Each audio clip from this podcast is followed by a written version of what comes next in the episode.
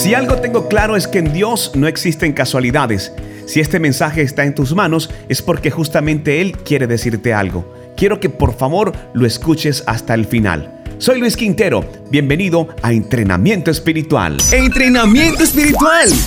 Mensajes diarios que nos ayudan a entender cómo opera Dios en nuestras vidas. Escucha y comparte la palabra del Señor. Si eres nuevo, quiero contarte que entrenamiento espiritual son mensajes diarios que nos ayudan a entender cómo opera Dios en nuestras vidas. En esta oportunidad quiero compartirte un mensaje titulado Límite de velocidad, bajo una experiencia cuando conducía de regreso a mi hogar. Si quieres sumarte a este proyecto, visita www.ilatina.co. También puedes seguir nuestra cuenta oficial arroba ilatina radio. Es un proyecto 100% dedicado al Señor, donde apoyamos nuevos ministerios y compartimos noticias de interés para ti. No olvides sembrar tu semilla de fe. Si deseas contactarnos, escríbenos más 57 300 819 4930. ¿Te han dicho en alguna oportunidad por qué manejas tan lento? Adelanta, mira que no viene ningún otro vehículo, es una buena oportunidad. Me tocará conducir a mí, es que vas muy despacio, pareces una tortuga. Cuando regresaba de viaje durante el fin de semana, luego de visitar a mis padres, llegó a mi mente y corazón compartirte esta importante experiencia de parte del Señor. Poder comparar nuestra forma de conducir con la manera como llevamos nuestra vida y tomamos algunas decisiones son muy similares realmente. Se nos establecen límites, parámetros, señales y en ambos sentidos, si violamos o sobrepasamos las normas, traerán a nuestras vidas muchas consecuencias. Desde lo más simple como encender las luces o colocar la señal de estacionamiento para indicar que estamos detenidos, nos puede ayudar mucho nuestra vida cristiana. No podemos caminar y manejar pensando que podemos tomar ciertos riesgos y que nada va a pasar. Todo lo que podemos ver mientras conducimos está basado en estudios de riesgos. Muchas personas se prepararon para colocar en el kilómetro correcto la señal que nos indica lo que debemos hacer, como por ejemplo no invadir un carril, no sobrepasar vehículos en ciertos tramos, incluso en reducir la velocidad. Todo lo anterior con el fin de sobreguardar nuestra vida y la vida de las demás personas. Lo más curioso de todo es que permanentemente se le hacen estudios y seguimientos por si existen cambios y así replantear todo el esquema de señalización. Así deberíamos hacer nosotros en nuestra vida espiritual. En ese mismo sentido, la palabra del Señor fue escrita por personas que pudieron experimentar la presencia del Señor y guiados por el Espíritu, crear un manual que nos ayuda a ser mejores personas, a tomar mejores decisiones, a crecer interiormente y a dar lo mejor de nosotros. Solo pondré un ejemplo.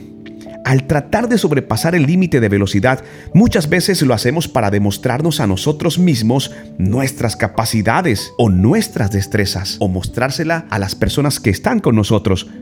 Pero que sigue luego que lo haces, ganar un poco más de tiempo y al final no es invertido en cosas correctas. Muy seguramente para revisar tu celular, para detenerte a comer algo no tan necesario. ¿Sabes algo? Muchas veces no somos conscientes de que estamos con nuestra familia, que nuestros hijos van con nosotros o que alguien nos espera en casa. Y qué triste, ¿verdad? De solo pensarlo, siento la obligación de hacer lo correcto y la próxima vez que vuelva a estar al volante, debo hacerlo de una forma correcta, de una mejor manera. Bíblicamente existen muchas señales que nos podrán ayudar a tener un mejor recorrido en esta vida, garantizando primero que todo, hacer lo correcto y segundo, sin colocar en riesgo a los demás. Puedo mencionarte algunos de los cuales harán de tu próxima experiencia al manejar una mejor persona.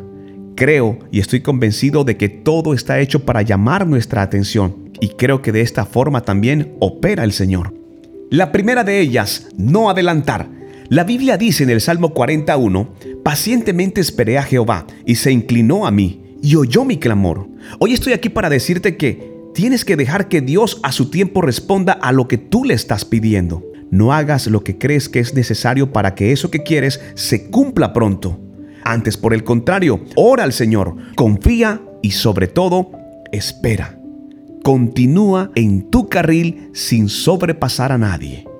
El silencio esta es una señal que debemos obedecer también. La Biblia nos dice en el libro que se llama Lamentaciones 3:26, bueno es esperar en silencio la salvación de Jehová. Esperar en Dios es creer que aunque se tarde su respuesta, Él nos contestará. Debemos seguir esperando, sin murmurar, sin quejarnos, sin reclamos, sin lamentaciones, simplemente en silencio. La tercera de ellas, no estacionarse.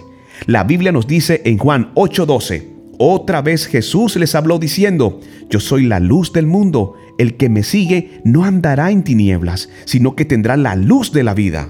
No te detengas a mirar ni a los lados ni atrás. Sigue adelante, te dice el Señor. No permitas que nada te distraiga y haga que te detengas en el camino hacia el Señor.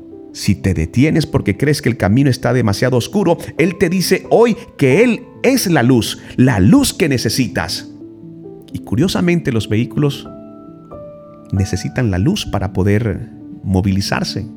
Y esa pequeña luz en un trayecto largo, aún por la noche, te lleva seguro. Peligro.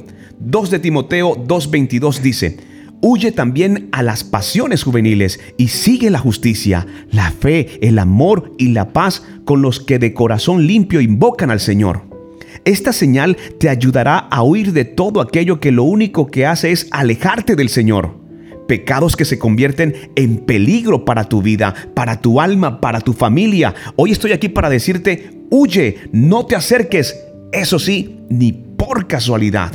Y podría seguir mencionándote más señales importantes que la Biblia nos muestra para que tengamos muchísimo cuidado. Señales que debemos obedecer, que debemos respetar y que debemos cumplir.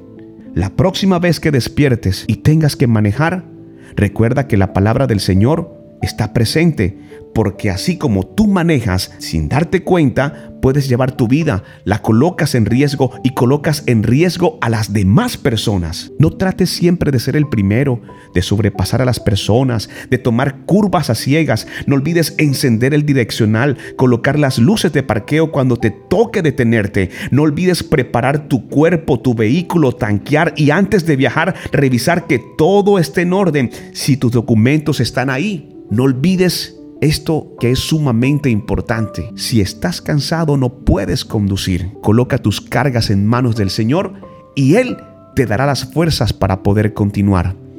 Deseo que Dios te bendiga grandemente y para mí en lo personal es satisfactorio poder compartir contigo estos mensajes de entrenamiento espiritual. No olvides compartirlo con la persona que Dios coloca en tu corazón. Súmate a este gran proyecto www.ilatina.co. Deseo que Dios te bendiga. En nombre de mi esposa Irene Mendoza y toda mi familia, deseo que tengas un excelente día y la próxima vez que estés al volante, recuerda que Dios no miente.